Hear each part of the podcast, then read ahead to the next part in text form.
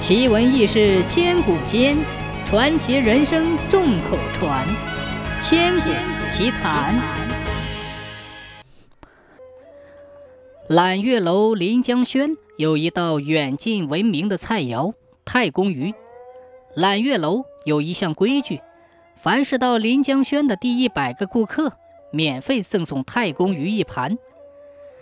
这天，又有一名顾客跨进了临江轩。正好是第一百位顾客，我按照惯例端上太公鱼摆在客人面前。谁知这是一个不识货的家伙，他对我说：“伙计，过来，谁让你把这一盘没做熟的鱼放在我的面前？撤下去！”邻桌的一位顾客一听，哈哈大笑说：“客官，你是说你不吃太公鱼？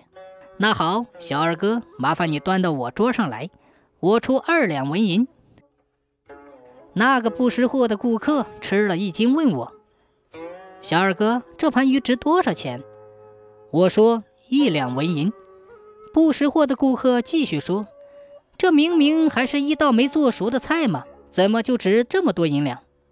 我说：“先生误会了，这道太公鱼是本店的名菜，上桌时两条鱼还在互相撕咬两次。”但绝对是外焦里嫩、鲜美可口。要是想吃此一道菜，必须提前半个月预定，而且菜资是纹银一两。因为先生是本店的第一百位客人，方可免费品尝。如果先生不要，我可以把它转让给邻桌的客人，其中一两纹银归客官所有。不识货的那位客人伸出手来，按住我的手说：“小二哥，且慢。”待我品尝来再做道理。他边说边把筷子伸进了菜盘，于是赞不绝口地说：“妙不可言，妙不可言！没请教，他怎么就叫做太公鱼呢？”我说：“相传姜太公在渭水垂钓，不用鱼钩，因此这样钓起来的鱼口腔没有受伤，店家就用清水喂养。上锅以前先清洗泡腹，打糊。”油锅只烧成四成熟，走油。上桌前浇上事先熬好的鱼汤。由于活鱼的植物神经还没有死亡，受到剧烈的刺激，两条鱼还互相撕咬呢。掌握火候是个关键。太公鱼高汤是祖传之物，先生请慢用。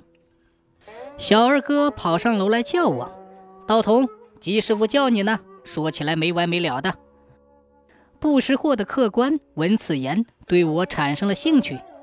你不是小二哥吗？小二哥说：“啊，客官您误会了，我才是小二哥。他是姬师傅的高徒。姬师傅是一个怪人，平时不肯收徒弟，不知怎么就看上他了。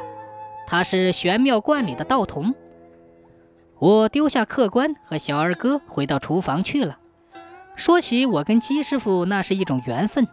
紫云仙人驾鹤西去之后，偌大的玄妙观就剩下了我一人，香火不济，我只好打鱼摸虾的维持生计。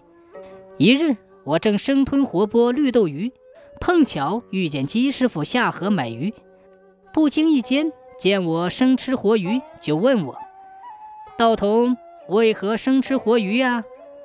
我回答说：“紫云仙人在世时。”我时常捕捉绿豆鱼，做成鱼川豆腐。如今仙长已去，买不起豆腐，就只能生吃活鱼了。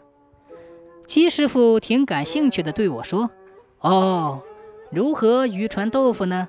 你能给我做一次吗？”我说：“当然可以。”于是姬师傅就把我带回了揽月楼。我给姬师傅表演了道家的名菜，锅里放上凉水。豆腐和绿豆鱼，锅底用小火慢慢加温，豆腐外面热，里面凉。绿豆鱼为了避免水温，纷纷钻进了豆腐，然后在锅里加进各种佐料，水沸腾起锅。姬师傅尝了我做的绿豆鱼，姬师傅尝了我的绿豆鱼穿豆腐，便把我收为了徒弟。他说：“只是这样一来，你从出世变为入世了。”断了你的仙缘，我说世道不好，出世入世皆不由人呐。姬师傅拍着我的肩膀说：“太公鱼只传有缘人，看来你尘缘未了，以后就跟着为师钻研食谱吧。你的仙师是仙长，我还是称你为道童吧。”我说：“谢谢师傅。”从此我就跟着姬师傅做起了厨师这一行当。